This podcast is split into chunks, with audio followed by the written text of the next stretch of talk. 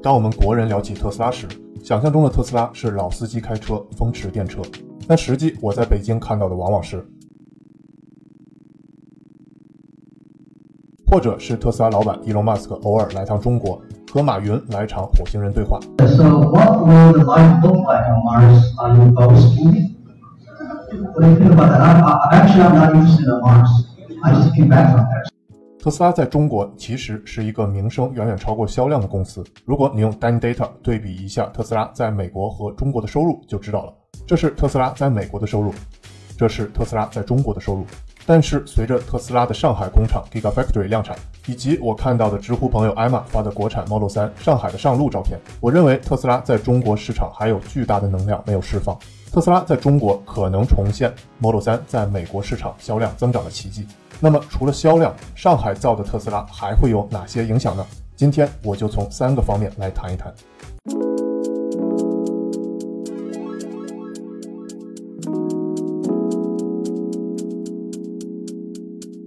我是小丹尼，谈车说科技。首先跟大家啰嗦一下我的视频最大特点，也是和其他视频的最大区别。在我这里使用的所有论据，包括数据或引用谁的话，我都要找到论据最根源的出处。比如公司数据，我就要查到官方发布的财报原文；比如谁说的话，我就要找到原版的视频出处等等。因为我不想使用二手甚至多手的信息误导他人。当然，这就需要我科学上网阅读大量的外文资料。花费不少时间精力。我在论据内容上有洁癖，也是为了对我分析的对象负责。而且我会清晰标明论据的出处，方便想挑刺儿的二次验证。所有的这一切努力，只为了一个目的：随你反驳。好了，说回今天视频的主题，上海造的特斯拉会有什么影响呢？先说第一个方面，降成本。很多人关注的是特斯拉炫酷的一面，比如伊隆马斯克用自己公司 SpaceX 的猎鹰重载火箭，把自己的一辆特斯拉 Roadster 跑车送上了太空，但却不知道特斯拉是一个极其强调降成本的公司。如果你持续关注特斯拉的财报，你会发现特斯拉会在财报中反复强调降成本这件事，而且呢，优先级排的极高。比如在二零一三年，当时还是 Model S 刚量产的时期。特斯拉就在二零一三年二季度的致股东信里强调，车毛利润率要达到百分之二十五的目标。这里呢，给小白科普一下，毛利润等于收入减成本，毛利润率等于毛利润除以收入，那等于一减去成本除以收入。所以呢，为了提高毛利润率，要不增加收入，要不降成本。而在二零一三年的当年年底呢，特斯拉就确实完成了车毛利润率达到百分之二十五的目标。这里呢，顺便说一句，特斯拉在财报里会把毛利润率分为三种：公司整体的毛利润率 （gross margin），依据 GAAP 准则的车毛利润率和 non-GAAP 准则的车毛利润率。本期视频里就不详细解释了。如果反馈好的话，我以后再仔细讲特斯拉的财报分析。如果你感兴趣，请给我留言。特斯拉说的车毛利润率要达到百分之二十五的目标，其实指的是 non-GAAP 准则的车毛利润率，但实际情况是，特斯拉在二零一三年年底的三种毛利率都达到百分之二十五的目标。我们可以从 Dandata 的图里看到这三种毛利润率的历年走向。如果你想成为第一批使用 Dandata 分析工具的用户，帮你把车和科技公司看得更全面、透明、彻底，或者想跟我聊一聊特斯拉，可以加我的微信，扫描屏幕上的二维码，或添加微信号 Dandata 一。而到了二零一九年三季度财报的开场白里，Elon Musk 首先说一些场面话，上来又是反复强调控制成本。所以说，在省钱这件事上，Musk 还是颇有心得的。这里可能有人不同意了，你说特斯拉降成本，那也没见上海国产的特斯拉有多便宜啊，三十五点五八万元起步，也没比进口的特斯拉便宜多少啊。拜托，你要注意一下，交付日期为二零二零年的一季度。你想一下，如果现在特斯拉把国产 Model 3标了个比进口 Model 3低很多的价格，那特斯拉这几个月的进口 Model 3还怎么卖啊？这就是商家常用的锚定效应。这里呢，举个例子科普一下什么是锚定效应。我想起小时候，我妈说她买了一件衣服，原价上千，非常有成就感的还价到两折买的。虽然呢，我还是毫无情商的指出，那原价都是卖衣服自己定的，想标上万都行啊。其实这就是商家先锚定一个很高的价格，之后再让你砍价，或者搞一个双十一的大促销，这样呢，就让你误以为捡到了大便宜，还很有成就感。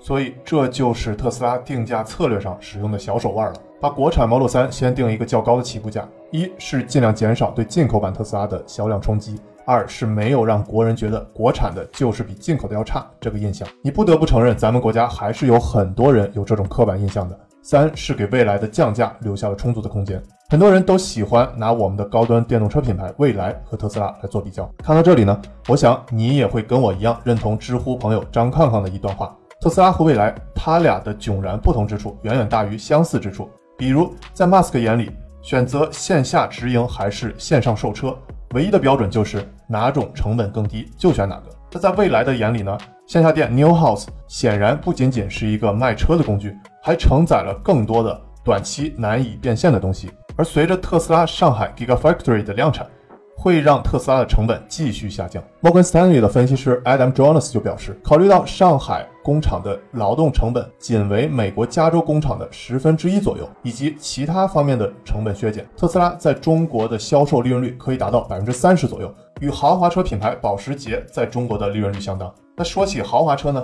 你可能经常听到有人吐槽，特斯拉车内饰科技感有余，但奢华感不足。其实呢，这也是特斯拉降成本的另一个体现。如果我往好听了说，特斯拉将成本有效利用发挥到了极致。无论你是否认可这句话，但特斯拉在有限的成本下。确实的设计出自己的独特的风格，而且呢，还让很多的科技发烧友愿意为之买单。好了，说完第一点，可能颠覆了你对特斯拉以往的炫酷的印象。那马斯克不仅像钢铁侠，也像一个会省钱的小媳妇儿。那我们接着聊第二个方面。未来的产品整合，不知道你有没有注意到，特斯拉的很多用户是属于增量消费者的。什么是增量消费者呢？就是本来对这个品类毫无兴趣的消费者，也被特斯拉的产品吸引，成为了消费者。用创投圈经常说的一个比喻，就是把蛋糕做大了。Model 3就不多说了，是很多美国中产家庭改善生活的换车首选。而特斯拉在十一月二十一日发布的皮卡车型 Cybertruck，让很多身边从来对皮卡车型不感兴趣的人也有了购买的欲望。要知道，皮卡车型那可是福特的天下，再配上一首美国的乡村音乐，基本上就是美国老大爷的标配了。正如我国的老大爷片儿鞋、汗衫配老年的代步车，那我之前去美国住 Airbnb，房东大爷和打 Uber 的开车大爷开的都是福特老皮卡。要知道，目前的皮卡车型销量仍然占福特整体销量超过半壁的江山，而且呢，唯一有销量增长的也只剩皮卡了。所以呢，你清楚特斯拉发布 Cybertruck 最紧张的是谁了吧？我相信特斯拉将会很快改变皮卡天下的格局，咱们等着看。这里呢，顺便说一句，Mask 在2019年初就将 Cybertruck 的设计与电影《银翼杀手》挂钩。激起了众多网友的创作欲。不得不说啊，Mask 是营销的高手。我们别光看 Mask 说特斯拉不会花钱投放广告，他是想说以后就算特斯拉打广告，也绝对不会是现在的传统广告的形式。而事实上呢？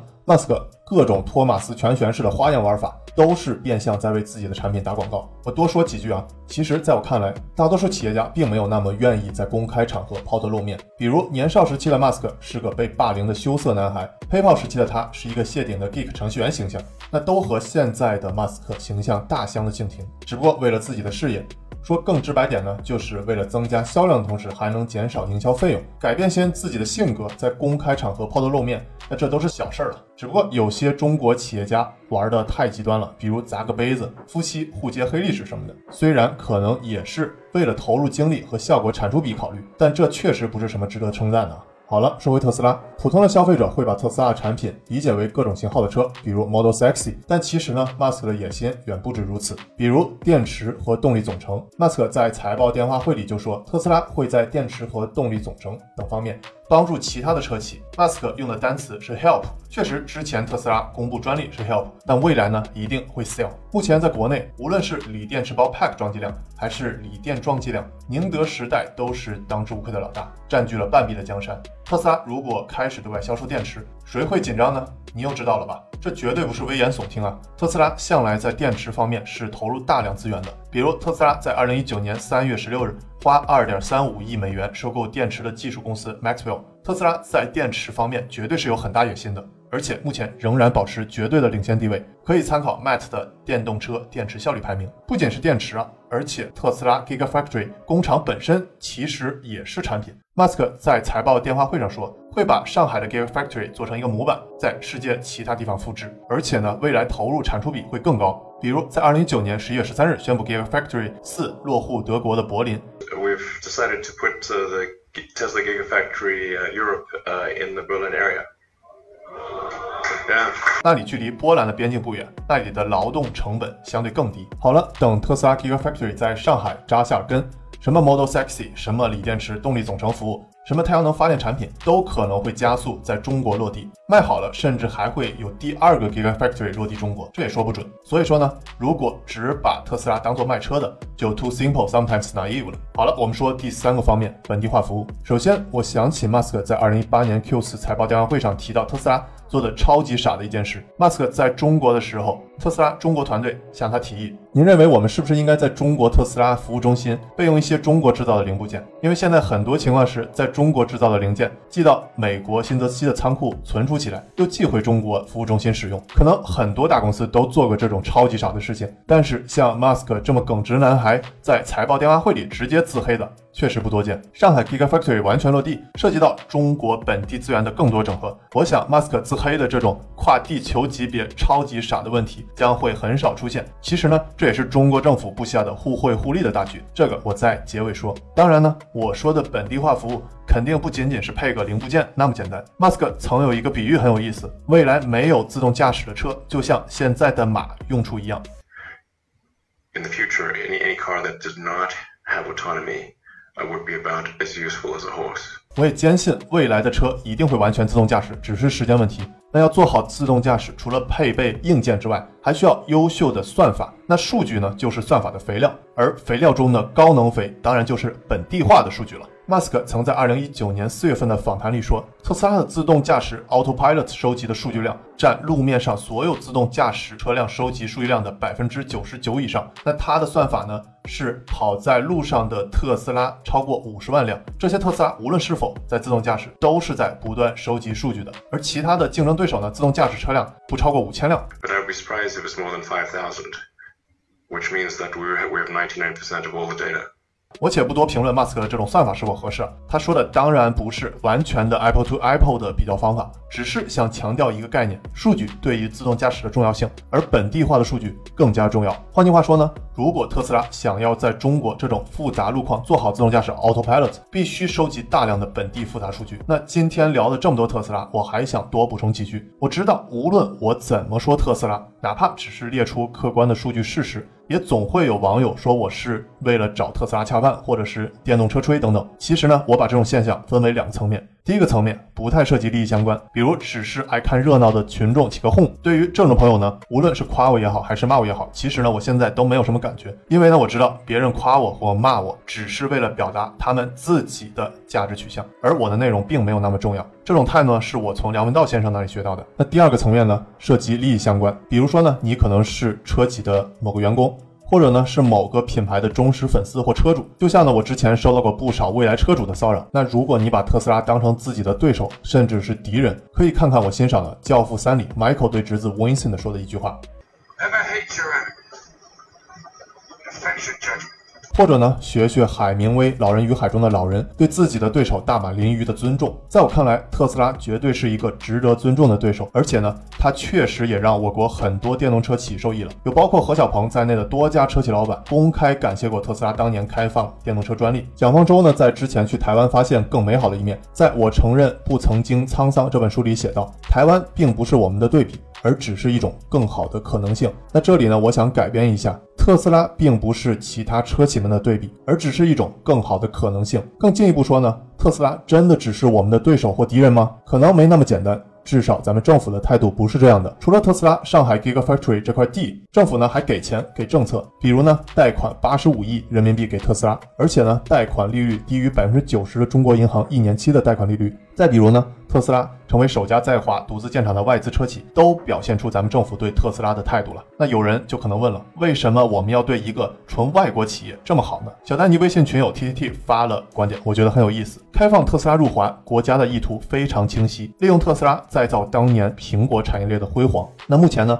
我们在手机行业的辉煌，华为、小米、OV 产品等等，能有这么高的质量，跟背后强大的产业链支撑是分不开的。而且呢。就在二零一九年十月二十二日，工业和信息化部新闻发言人黄立斌就表示，未来将进一步对外资开放汽车及相关领域。所以呢，特斯拉到底是我们的对手还是我们的帮手？我还是那句，我们不是生活在一个非黑即白的世界，成年人看的不只是对错，更是利弊。好了，我是小丹尼，谈车说科技。重要的是，再说一遍，如果你想成为第一批使用。用 Dan Data 分析工具的用户，帮你把车和科技公司看得更全面、更透明、更彻底。或者呢，想跟我聊一聊特斯拉，可以扫描屏幕上的二维码或添加微信号 Dan Data 一，加我的微信。另外呢，我会把本期视频的文稿和图片放在我的微信公众号小丹尼上，回见。